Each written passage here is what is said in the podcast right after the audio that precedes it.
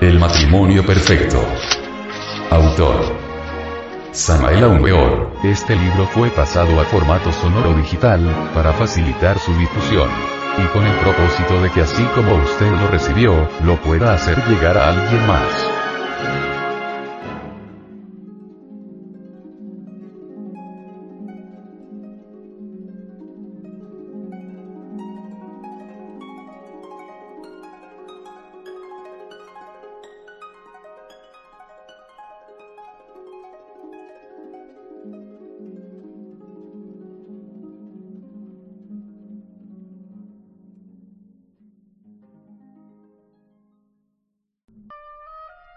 Índice y contenido.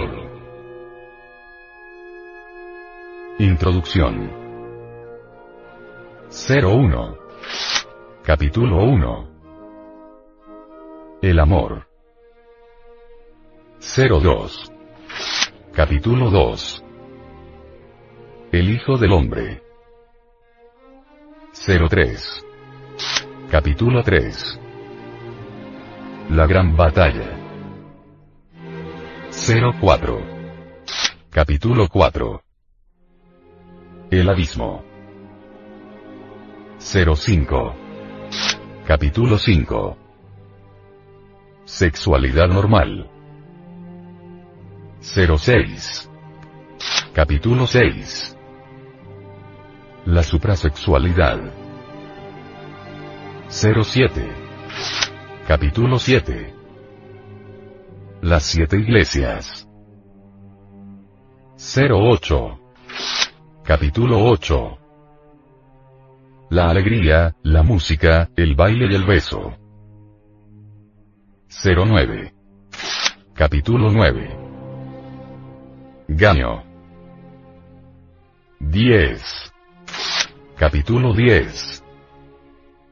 El conocimiento directo. 11. Capítulo 11. Crecer y multiplicaros. 12. Capítulo 12. Dos rituales. 13. Capítulo 13. Las dos Marías.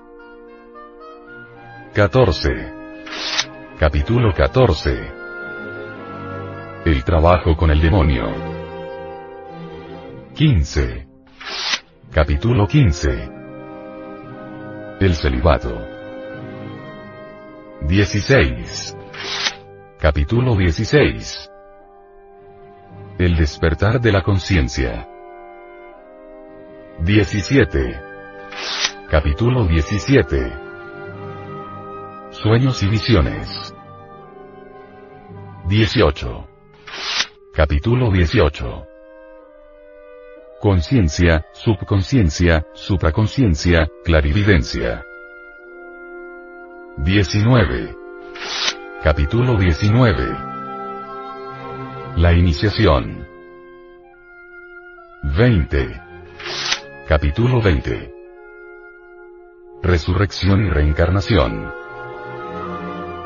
21. Capítulo 21. Novena esfera. 22. Capítulo 22. Yoga sexual. 23. Capítulo 23. La serpiente voladora. 24. Capítulo 24. El Egipto secreto. 25. Capítulo 25. La fatalidad. 26. Capítulo 26. El totemismo. 27. Capítulo 27. Falismo sagrado. 28. Capítulo 28. El culto al fuego. 29. Capítulo 29. El EDA. 30. Capítulo 30. La estrella de cinco puntas. 31. Capítulo 31. Los esquimales del norte. 32. Capítulo 32. La Divina Trinidad. 33. Capítulo 33. El Cristo. 34. Conclusión.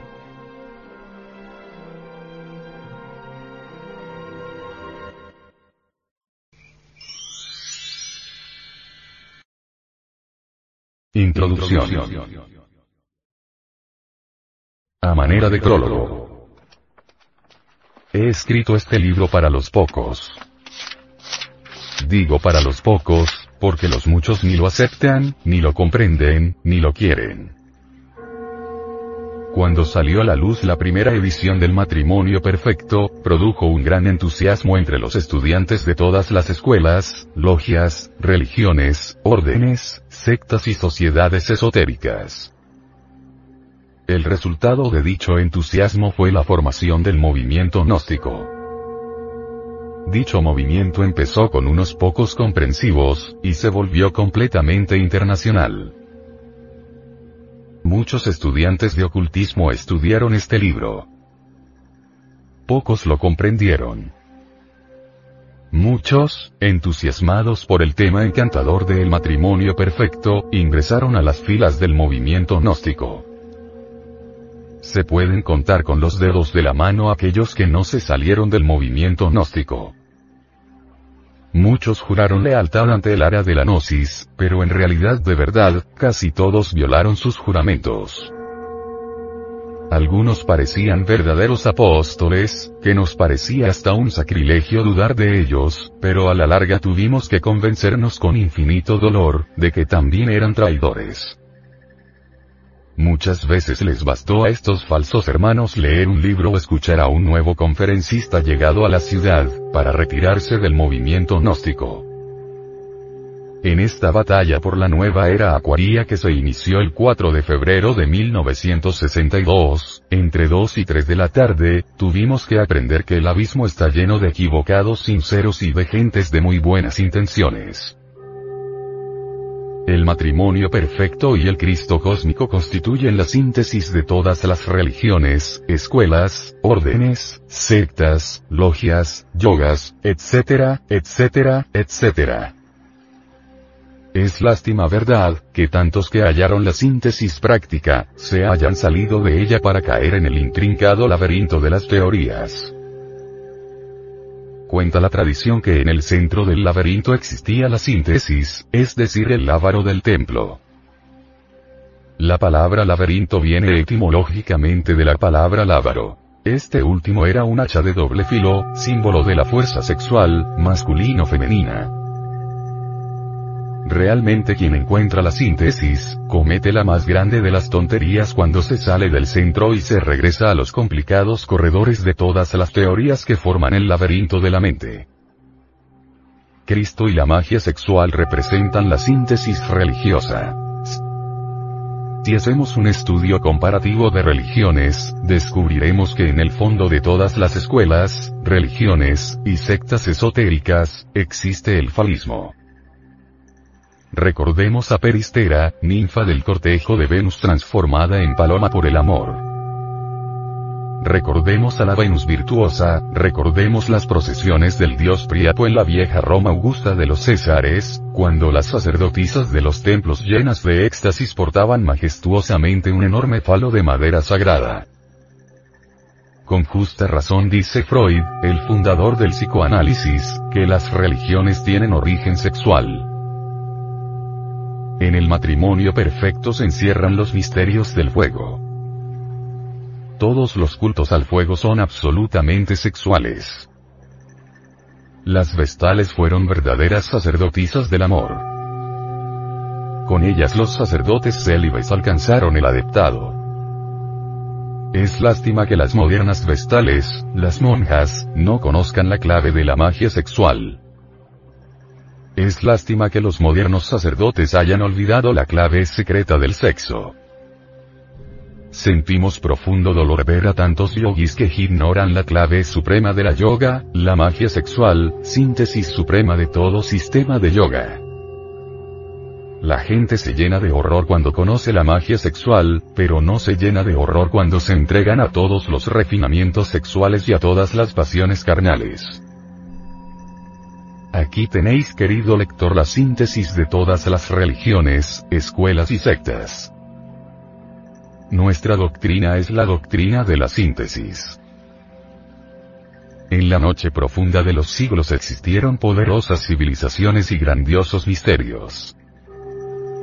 Jamás faltaron sacerdotisas del amor en los templos.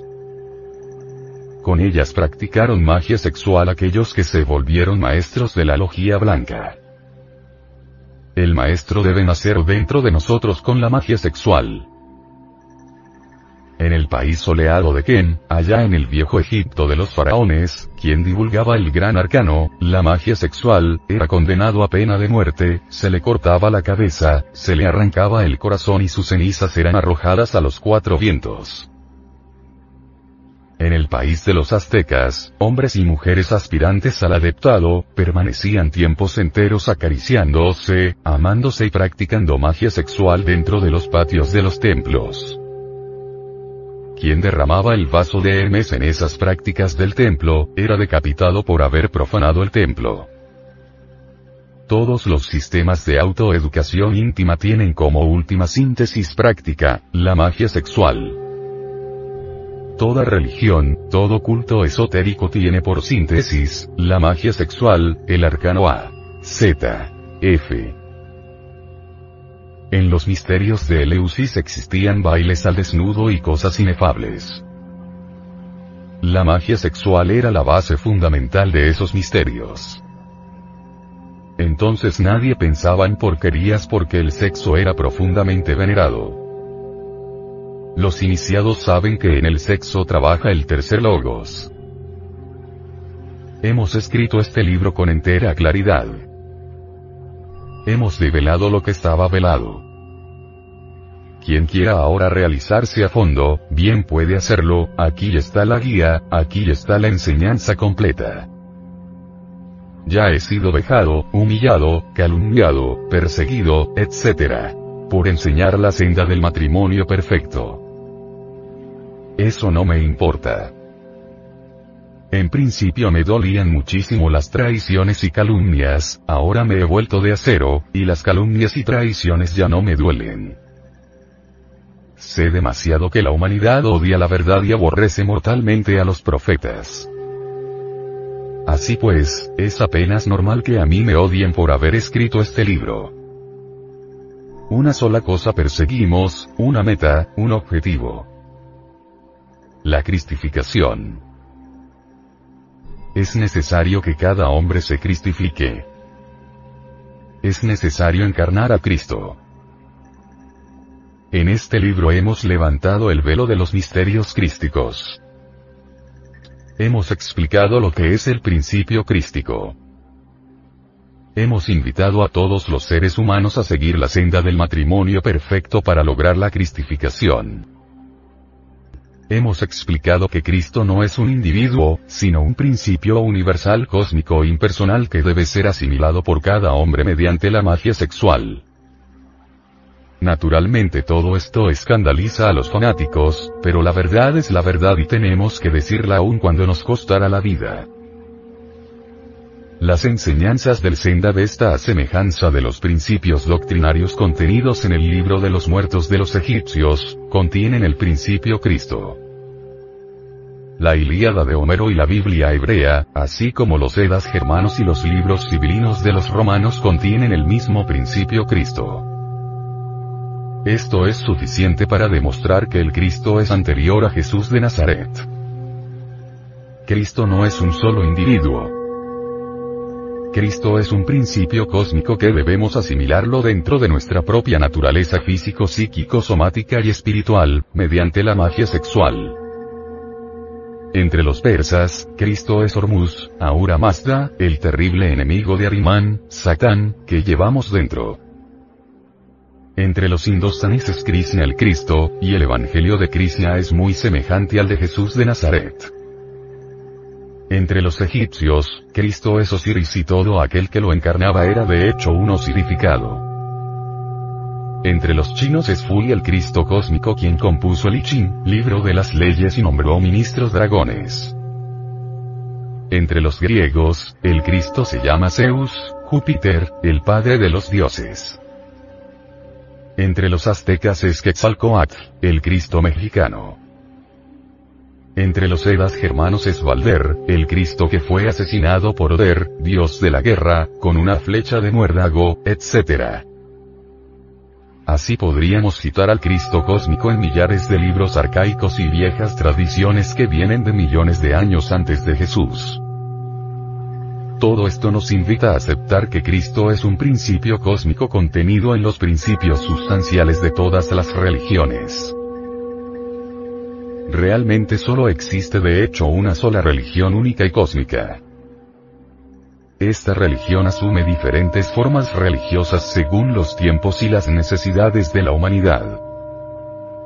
Así pues, resultan absurdas las luchas religiosas porque en el fondo todas son únicamente modificaciones de la religión cósmica universal.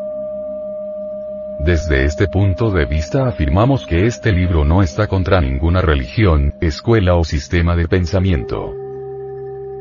Lo único que hacemos en este libro es entregarle a la humanidad una clave, un secreto sexual, una llave con la cual todo ser viviente puede asimilarse al principio Cristo, contenido en el fondo de todas las grandes religiones del mundo.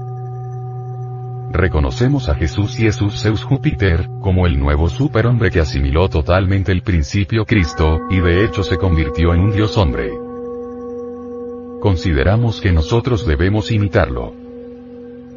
Él fue un hombre completo, un verdadero hombre en el sentido más completo de la palabra, pero mediante la magia sexual logró asimilarse absolutamente el principio Cristo universal y cósmico. Aquellos pocos bien comprensivos deben estudiar el Evangelio de Juan, capítulo 3 en los versículos que van desde el 1 hasta el 21. Allí encontrará el devoto del matrimonio perfecto, pura y legítima magia sexual enseñada por Jesús.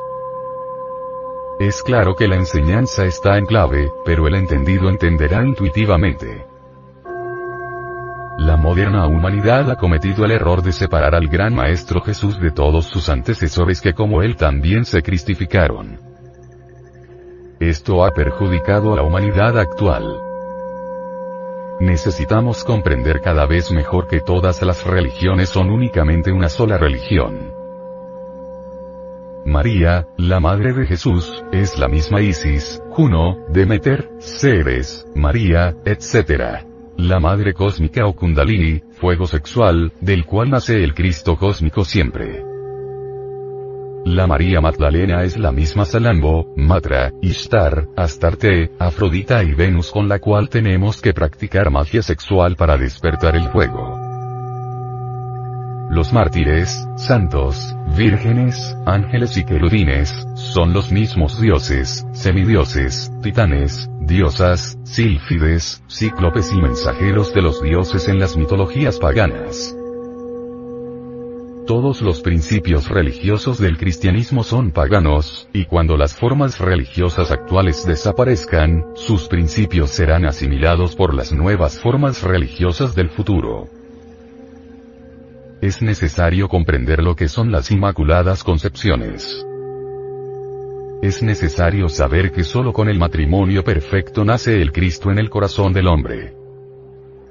Es urgente despertar el fuego del Kundalini o fuego del Espíritu Santo para encarnar el Cristo.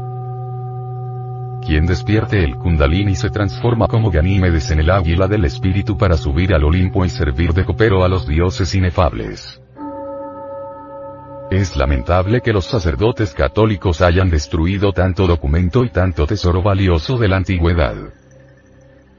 Afortunadamente no todo lo pudieron destruir. Durante la Edad del Renacimiento fueron descubiertos por valientes sacerdotes algunos libros maravillosos. Así, Dante Alighieri, Boccaccio, Petrarca, Erasmo, etc. lograron traducir, a pesar de las persecuciones del clero, obras tan famosas como la Ilíada y la Odisea de Homero, verdaderos libros de ciencia oculta y magia sexual. También tradujeron la Eneida de Virgilio, la Teogonía, los trabajos y los días de Hesiodo, Metamorfosis de Ovidio y demás escritos de Lucrecio, Horacio, Tíbulo, Tito Livio, Tácito, Apuleyo, Cicerón, etcétera, etcétera. Todo es gnosticismo puro.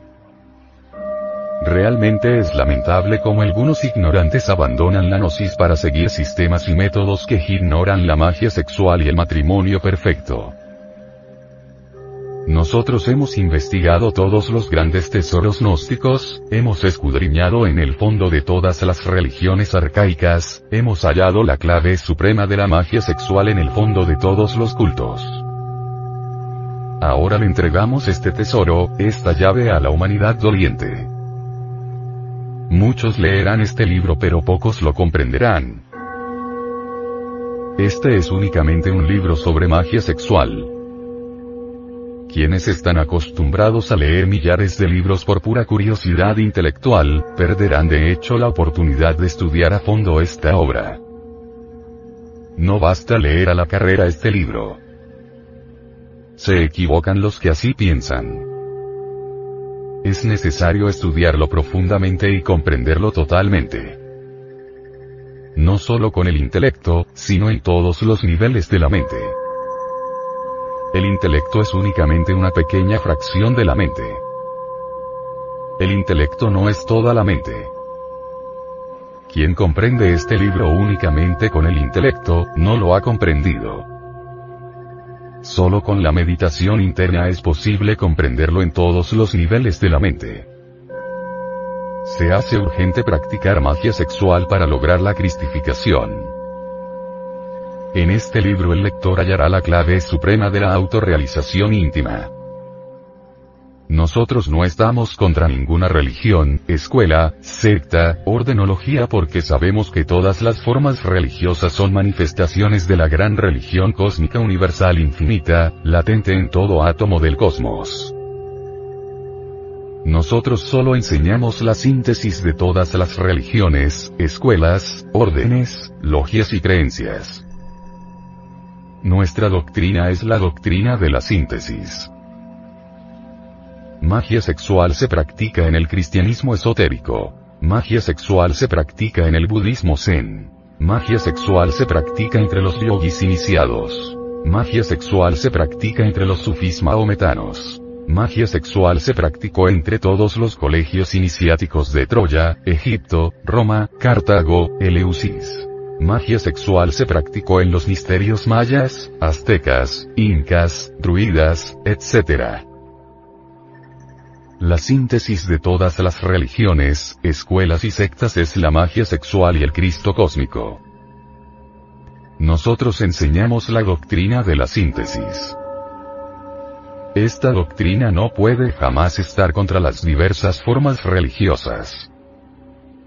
Nuestras enseñanzas se hallan contenidas en todas las religiones, escuelas y creencias.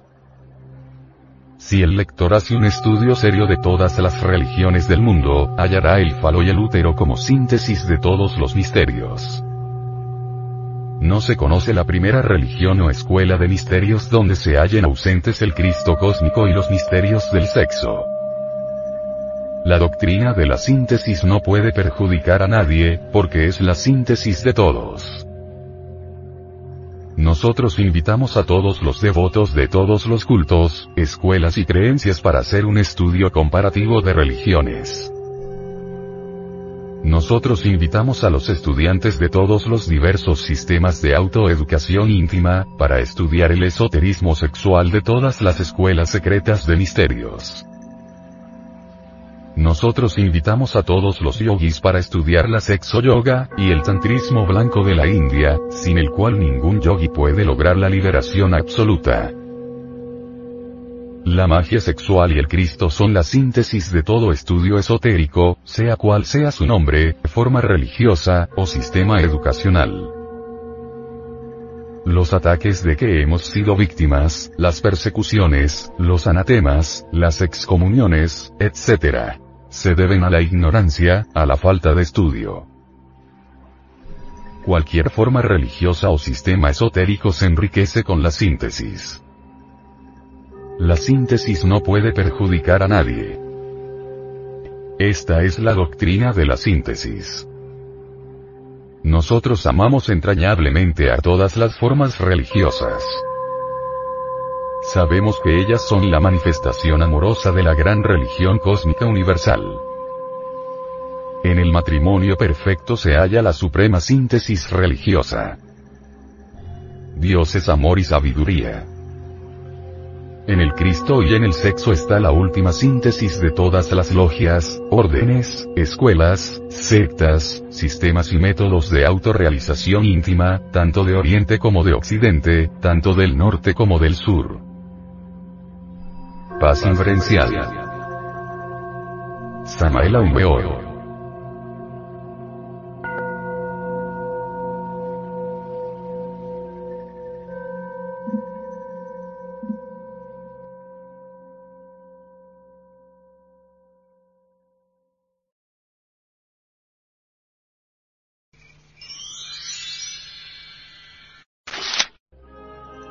Capítulo primero. El amor.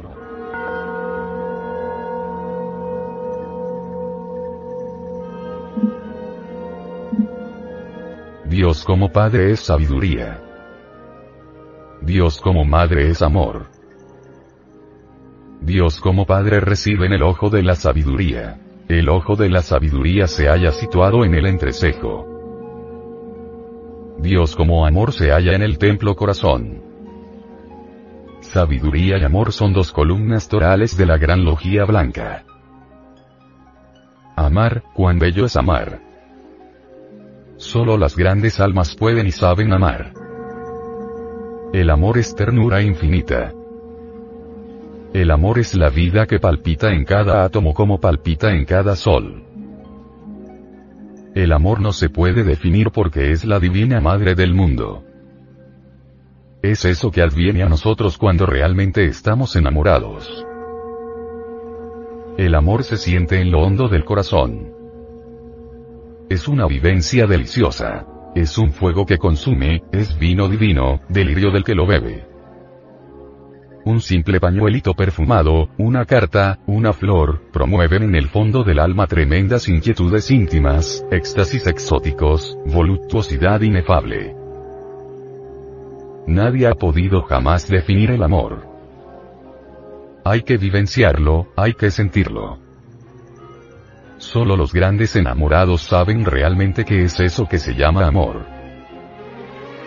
El matrimonio perfecto es la unión de dos seres que verdaderamente saben amar. Para que haya verdaderamente amor se necesita que el hombre y la mujer se adoren en todos los siete grandes planos cósmicos. Para que haya amor se necesita que exista una verdadera comunión de almas en las tres esferas de pensamiento, sentimiento y voluntad. Cuando los dos seres vibran afines en sus pensamientos, sentimientos y voliciones, entonces el matrimonio perfecto se realiza en los siete planos de conciencia cósmica. Existen personas que se hallan casadas en los planos físico y etérico, pero en el astral no lo están. Otras están casadas en los planos físico, etérico y astral, pero no lo están en el plano mental. Cada cual piensa a su manera la mujer tiene una religión y el hombre otra, no están de acuerdo en lo que piensan, etcétera, etcétera, etcétera. Existen matrimonios afines en los mundos del pensamiento y del sentimiento, pero absolutamente opuestos en el mundo de la voluntad. Esos matrimonios chocan constantemente, no son felices. El matrimonio perfecto debe efectuarse en los siete planos de conciencia cósmica. Existen matrimonios que no llegan ni siquiera hasta el plano astral. Entonces no existe ni siquiera la atracción sexual. Esos son verdaderos fracasos. Esa clase de matrimonio se fundamenta exclusivamente en la fórmula matrimonial. Algunas personas están viviendo vida matrimonial en el plano físico con determinado cónyuge, y en el plano mental viven vida conyugal con otro cónyuge diferente. Rara vez encontramos en la vida un matrimonio perfecto. Para que haya amor, se necesita que haya afinidad de pensamientos, afinidad de sentimientos y voluntades. Donde existe el cálculo aritmético, no hay amor. Desgraciadamente en la vida moderna el amor huele a cuenta de banco, a mercancía y a celuloide. En aquellos hogares donde solo existen sumas y restas, no existe el amor. Cuando el amor sale del corazón, difícilmente regresa. El amor es un niño muy esquivo. El matrimonio que se realiza sin amor únicamente sobre bases de interés económico o social es realmente un pecado contra el Espíritu Santo. Esa clase de matrimonios fracasan inevitablemente. Los enamorados a menudo confunden al deseo con el amor, y lo peor del caso es que se casan creyéndose enamorados. Consumado el acto sexual, satisfecha la pasión carnal viene entonces el desencanto, queda la terrible realidad. Los enamorados deben autoanalizarse a sí mismos antes de casarse para saber si realmente están enamorados. La pasión se confunde fácilmente con el amor. El amor y el deseo son absolutamente opuestos. Aquel que verdaderamente está enamorado es capaz de dar hasta la última gota de sangre por el ser adorado. Examínate a ti mismo antes de casarte. ¿Te sientes capaz de dar hasta la última gota de sangre por el ser que adoras? ¿Serías capaz de dar tu vida para que el ser adorado viviese? Reflexiona y medita. Existe verdadera afinidad de pensamientos, sentimientos y voluntades con el ser que tú adoras. Recuerda que si esa afinidad completa no existe, entonces tu matrimonio, en vez del cielo, será un verdadero infierno. No te dejes llevar del deseo. Matad no solamente el deseo, sino hasta la sombra misma del árbol tentador del deseo. El amor comienza con un relámpago de simpatía deliciosa, se substancializa con la ternura infinita, y se sintetiza en suprema adoración. Un matrimonio perfecto es la unión de dos seres que se adoran absolutamente. En el amor no existen proyectos ni cuentas de banco. Si tú estás haciendo proyectos y cálculos, es porque no estás enamorado. Reflexiona antes de dar el gran paso. ¿Realmente estás enamorado? Cuídate de la ilusión del deseo. Recuerda que la llama del deseo consume la vida, y queda entonces la tremenda realidad de la muerte. Contempla los ojos del ser que adoras, piérdete entre la dicha de sus pupilas, pero si quieres ser feliz, no te dejes llevar del deseo. No confundas hombre enamorado, el amor con la pasión. Autoanalízate profundamente. Es urgente saber si ella te pertenece en espíritu. Es necesario saber si sois completamente afín con ella en los tres mundos de pensamiento, sentimiento y voluntad. El adulterio es el resultado cruel de la falta de amor. La mujer verdaderamente enamorada preferiría la muerte antes que el adulterio. El hombre que adultera no está enamorado. El amor es terriblemente divino. La bendita diosa madre del mundo es eso que se llama amor. Con el fuego terrible del amor podemos transformarnos en dioses para penetrar llenos de majestad en el anfiteatro de la ciencia cósmica.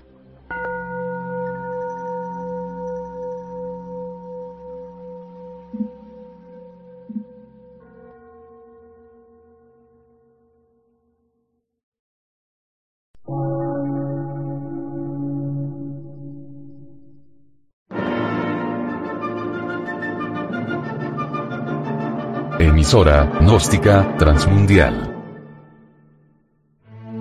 Por una nueva civilización y una nueva cultura, sobre la faz de la Tierra.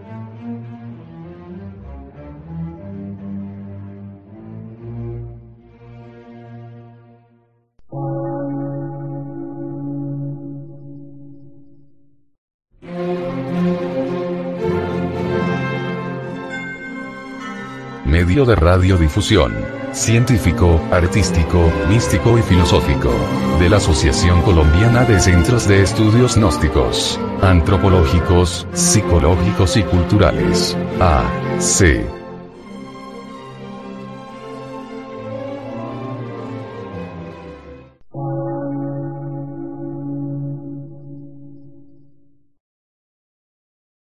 Lectura en movimiento. Difusión sin fronteras.